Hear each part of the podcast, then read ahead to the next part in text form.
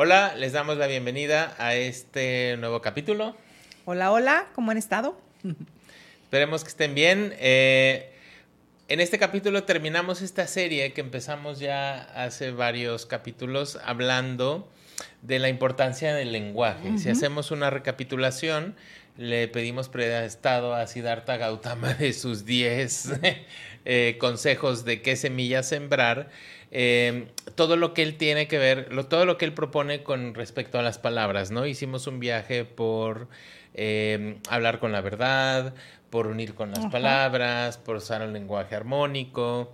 y ahora vamos a hablar a la cuarta, que tiene que ver con usar un lenguaje significativo. ¿no? Esta quizás se podría ver como un poquito más inocente porque en realidad no estás haciendo daño a nadie, pero creo que es bonito porque esta tiene que ver con uno mismo, porque la, la contraparte podría ser uno de los deportes favoritos que, que usamos todos, que es hablar por hablar. Entonces, vamos a ir explorando esto porque eh, no sé si han tenido la oportunidad de, asistir a retiros de silencio o poder tener momentos en los que puedes estar callada, eh, a lo mejor en el desayuno. Eh, esto, esto se evidencia a veces cuando vamos en el coche con alguien y vamos callados y de repente surge así como un sentimiento tuyo de, mm, mm, mm, oye, mañana va a llover, ¿verdad? y como que se rompe el silencio, o si vas en el elevador con alguien, eh, y es que es como una tendencia a veces como de necesitar decir algo, sí. ¿no? Sí, pues programaciones creo que traemos de mucho tiempo de, de, de que cuando estamos en silencio con alguien, eh, lo asociamos con que estamos aburridos, sí. O que no hay, no tengo nada que hablar con esta persona. Tenemos, creo, una, una relación no muy sana con el silencio. Sí. ¿Sí? ¿Y de dónde crees tú que venga esa relación no sana con el silencio? Pues yo creo que viene en mi, o sea, lo que se me ocurre ahorita, uno es porque la loca de la casa es como un chango en crack, ¿no? O sea, siempre está en y creándose historias y porque estamos ya tan bombardeados todo el tiempo de, de, contenido, ¿no? Ahora creo que con los celulares ya es imposible separarse porque de una u otra forma o te está llegando un mensaje o te está llegando una notificación de una app o te metes y empiezas a ver y ver y ver y ver y ver cosas y, y creo que en última instancia es el viene de una de no haber construido una comunicación constructiva con uno mismo y con lo que decíamos hace rato, lo que te conecte a ti con el todo, ¿no? Porque siento que es una forma de estar llenando un vacío. Y ese vacío, si lo pudiéramos llenar, ahora sí muy poéticamente, con eh, la misericordia de Dios, si quieres usar esa palabra, con tu propia esencia, con sentirte cobijada por ese ser poder superior o como tú le quieras decir, entonces estaríamos en un estado de armonía, porque nuestra esencia es armonía y hemos roto la armonía. Ya en otros capítulos cuando mencionabas que en la naturaleza el 95% del tiempo todo está en armonía y que hemos ya revertido nosotros y el 95% del tiempo no estamos en armonía porque esta inercia no para porque el insomnio es que a final de cuentas ni siquiera dormido estamos relajados. O sea, sigue el, el estrés y sigue corriendo todo. Claro.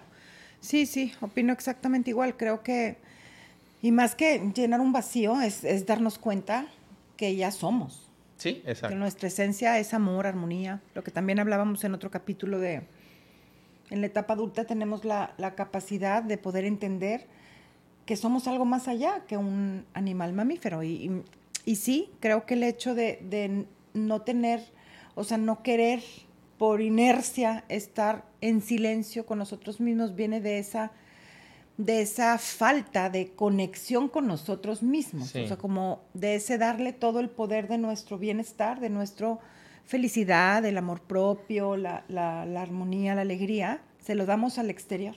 Sí.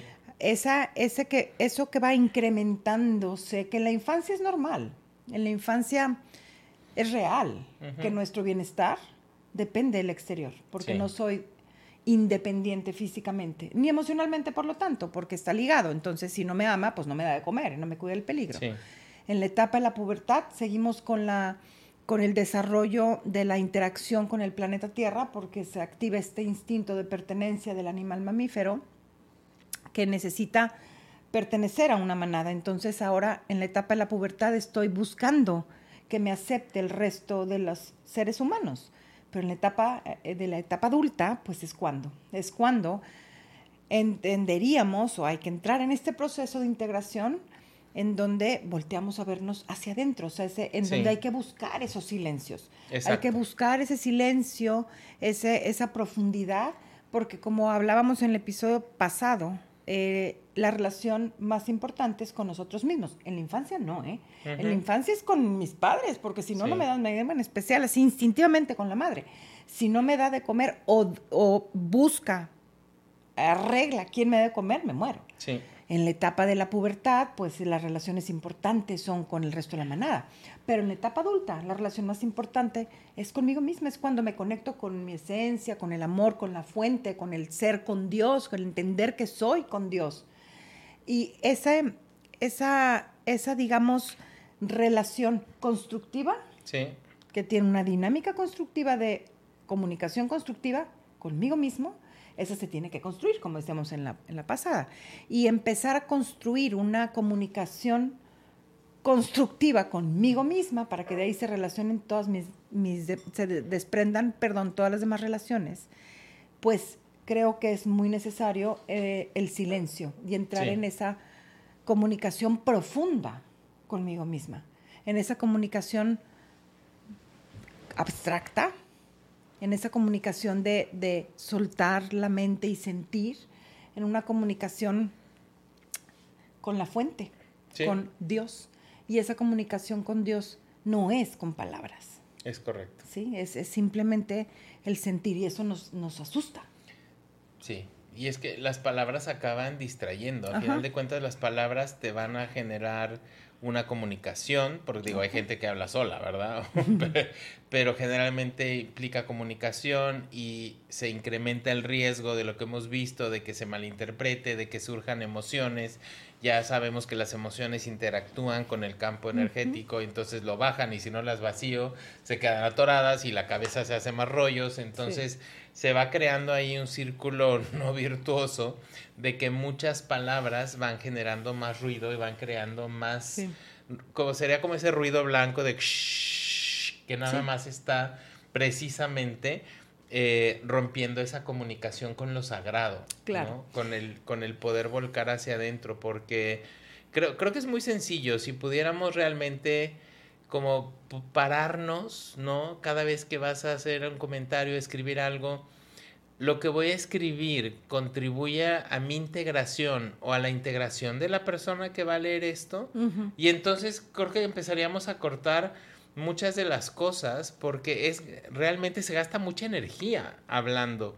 Y, y es muy bonito el poder empezar a convivir. Creo que te dan espacios de poder conectar más con tu intuición, conectar más con, con, lo que tú realmente sientes cuando te das el permiso de sentir, porque creo que el estar hablando o estar llenando las cosas es una forma de evadir también. Claro, porque es una forma de mantenernos eh, en control con la mente.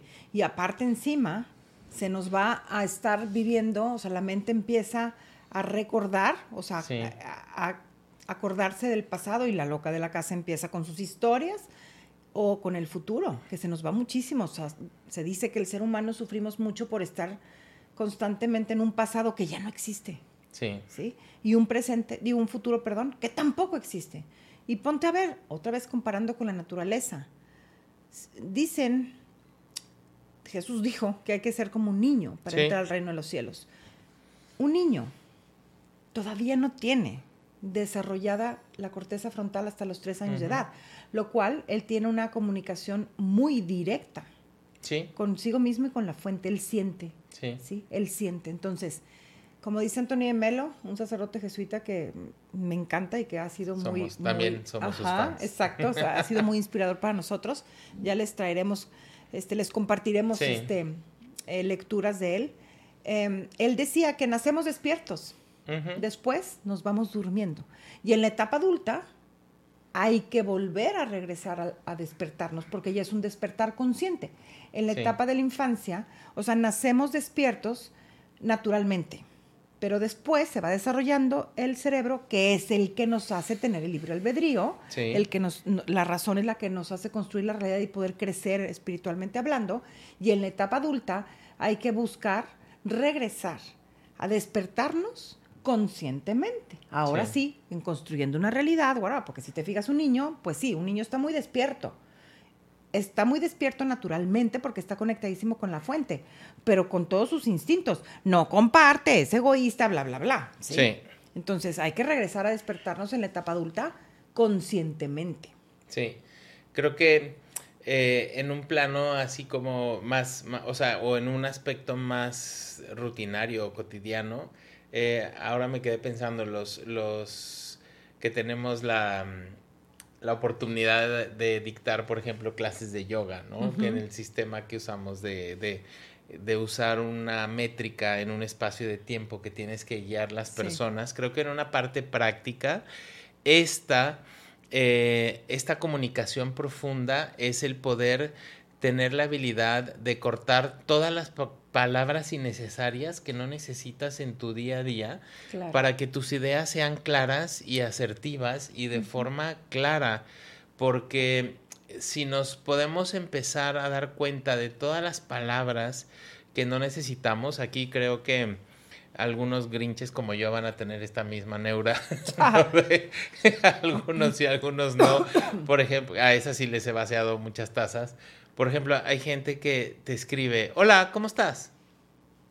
Y yo me quedo así como, ok, porque no es alguien que no conozco, es alguien que a lo mejor quiere una terapia o algo, y yo me quedo pensando, ¿en realidad quieres saber cómo estoy?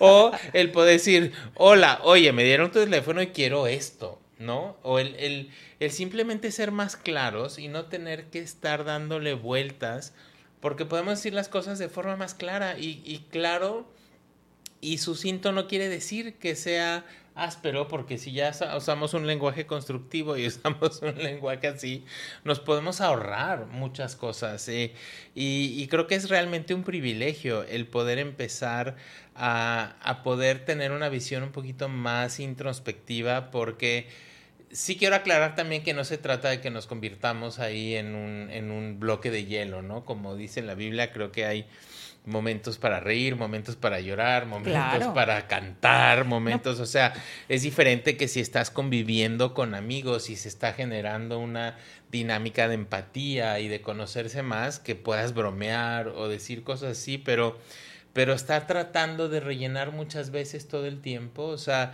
si pueden tengan la oportunidad alguna vez de de comer en silencio con alguien, ¿no? Con su familia y de ver qué pasa, la dinámica de de cuando puedes observar más cosas porque se empieza a refinar, cuando empiezas a, a, a, guardar las palabras y el poder, se empiezan a agudizar los otros sentidos, empiezas a ver un lenguaje visual, empiezas a poner detalles al entorno, entonces es, es una oportunidad muy bonita de poder vivir en el presente. Claro, y, y, pues creo que, digo, ser bien, bien honestos con nosotros mismos, porque puedo estar en silencio pero mi mente ah, claro, sí. puede estar taca, taca, taca, taca, taca, porque no es, o sea, estar en, estar en silencio es realmente aquietar la mente. No quieres, la mente no la podemos parar, pero sí aquietarla precisamente quizá en los sentidos, en ver qué estoy sintiendo, qué estoy escuchando, porque puedo vivir solo y pasar dos, o estar solo en mi casa y pasar dos días solo y estar con la mente con un continuo, una continua, continua conversación. Y eso no, no yo creo que ese es el, ese es el, digamos, el enfoque de las meditaciones o de las oraciones para que la loca de la casa no se vaya para otro lado, ¿sí? Sí, porque puedo estar solo en la casa el fin de semana viendo TikToks o viendo series todo el día y no le estoy dando un break a la cabeza. Y creo que es importante el, el poder empezar a tener conversaciones profundas, porque fíjate, ojo, claro que, o sea, una parte humana que me nutre mucho es el pasarla bien con Sí. otros, porque somos seres gregarios que vivimos en Sí, comunidad. claro. Pero también pasarla con otros, ahí implica que cuando yo me estoy divirtiendo con otros, también tengo que cuidar mi comunicación. Sí. Claro que puedo bromear, pero no burlándome de otros, haz de cuenta. Sí. Así que tendemos también muchas veces a burlarnos de otras personas, ¿sí? O sea, aunque no estén, ¿sí? Aunque no estén presentes, o, o tender a hacer este, bromas pesadas o bromas irónicas, fíjate, este, en el... Tengo muchos, muchos, no, no muchos, que exagerada, pero sí tengo varios eh, personas que, que van conmigo que realmente de las, de las cuestiones que tenemos más que trabajar es de el dolor, las heridas que traen por, eh, por apodos que les ponen sus amigos, claro. porque vi- conviven con amigos que hacen bromas muy pesadas y lo que hacemos por instinto de sobrevivencia, así como el cómo estás muy bien, es reírte muchas Sí, veces. Entonces, sí. te dicen una cosa que en realidad no quieres, pero te ríes por no sentirte eh, como, ay, van a decir que, que, que- que Para que no te sentimental o que emocional, no, o para que no digan que, Sí. que sentido, ¿sí? Eh, en realidad el cerebro no, no, no diferencia cuando es broma, cuando es... Y, y hay que tener cuidado, o sea, que, que nuestras risas sean por realmente cosas chistosas nuestras, no, no, no, por, Sí. no por estar este, como mm, riéndonos de otras personas, ¿sí? Sí, porque eso sería precisamente un lenguaje, un lenguaje áspero, un lenguaje no armónico, Sí, ¿no? exacto. El, el- porque yo con mi risa no estoy creando armonía, estoy lanzando un dardo que, que daña a alguien. Exacto. Sí. Exacto. Sí, yo creo que esta de la comunicación profunda, yo me quedaría o me enfocaría mucho en, en, en la comunicación profunda conmigo misma, ¿sí? Sí, y, y también, por ejemplo, ahora eh, hay muchas prácticas grupales, ¿no? Por ejemplo, cuando hacíamos el satsang, ¿no? Que es una, es una, mm, hay reuniones donde todo mundo puede llegar a, a- a elevarse, ¿no? Por Claro. ejemplo, ir a misa, que Claro, estás no hablando y está alguien hablando de cosas profundas, Exacto. ¿no? Ahí te vas a exacto, elevar. Exacto. Eh, este concepto de satsang, ¿no? El sat, que es verdad, ¿no? Y sangha, que es la comunidad, son generalmente reuniones en el contexto de las tradiciones ahí de la India, donde la gente se junta precisamente a, a hablar de cosas profundas, hablar de cosas que te integren, hablar de cosas que, que te dejen algo positivo, ¿no? Porque una de las, por ejemplo, en, en el budismo, lo que hace técnicamente alguien budista es, por ejemplo, el tomar refugio, que es poner tu fe y tu confianza en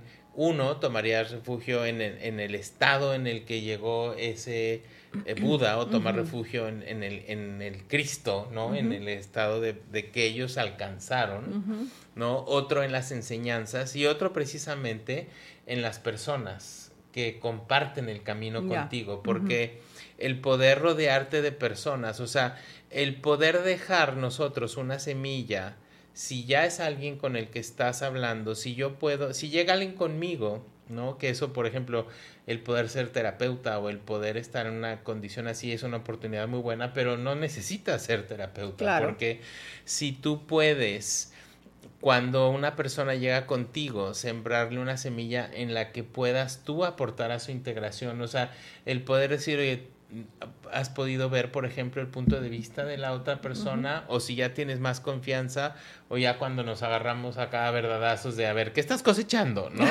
en lugar como de, de poder reafirmar, ¿no? La postura de la persona o de poder dividir. Creo que es algo, es algo muy bonito en la que si podemos pensar que vas a sembrar una semilla en tus palabras, Sí, eh, ¿qué semilla va a ser? claro. Eso, eso Sí, creo sí, que es algo muy lindo que nos da la oportunidad de hacerlo.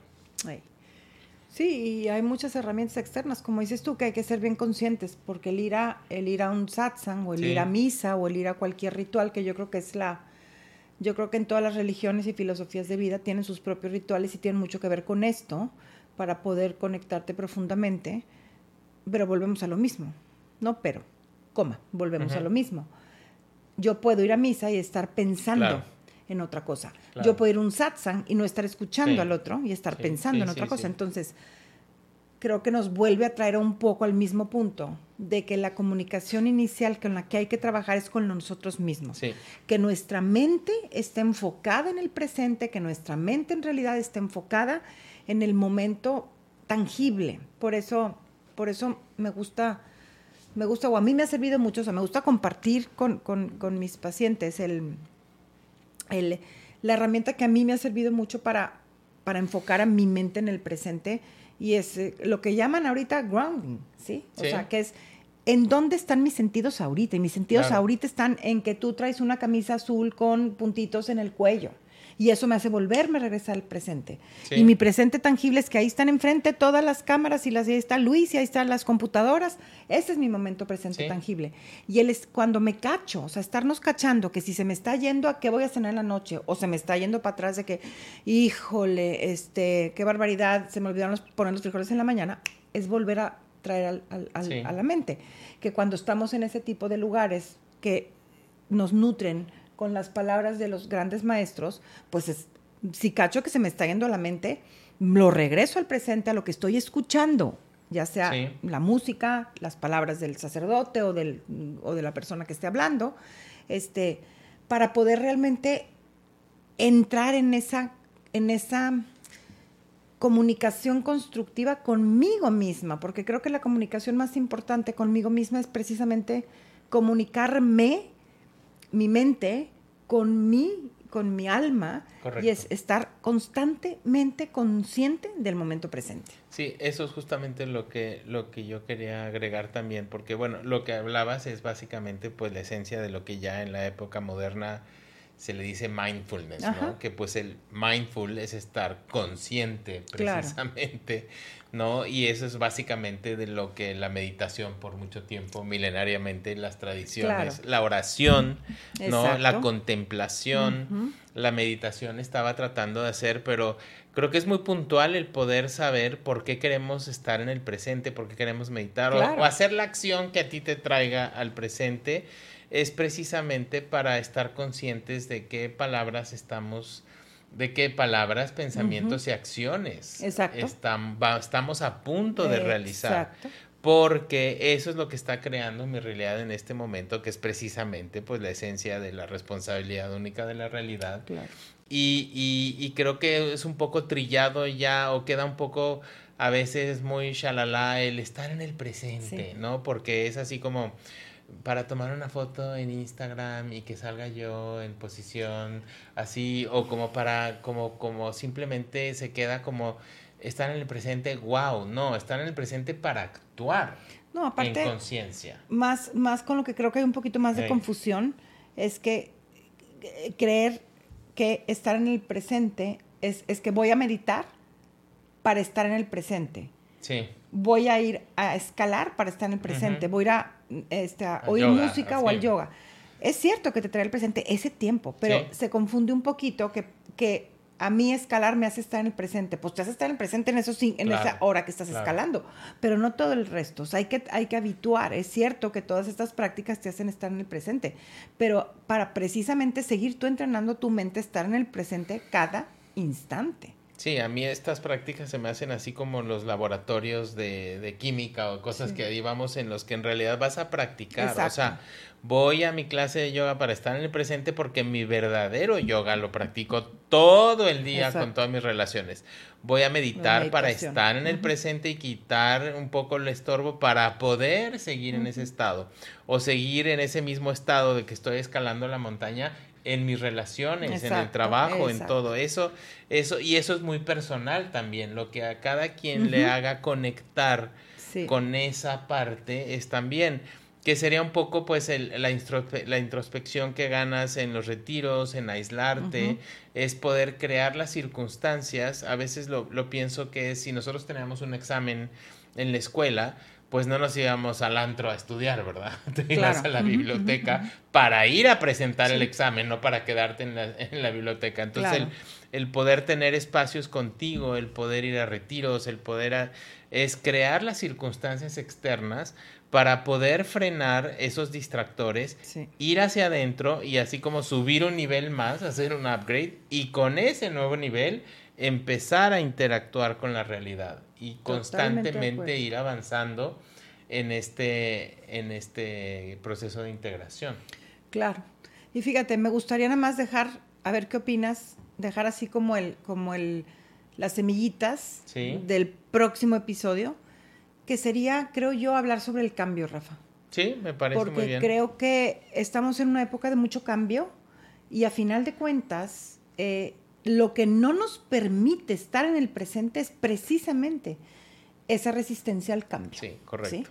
Nos mantiene en el pasado o en el futuro. Entonces, ¿qué te parece si el próximo episodio nos vamos a, hablar sobre el cambio? Sí, me gusta y aspectemos el cambio de cómo lo ven muchas tradiciones y formas y, diferentes formas de, de, de abordarlo. Me gusta mucho esa idea.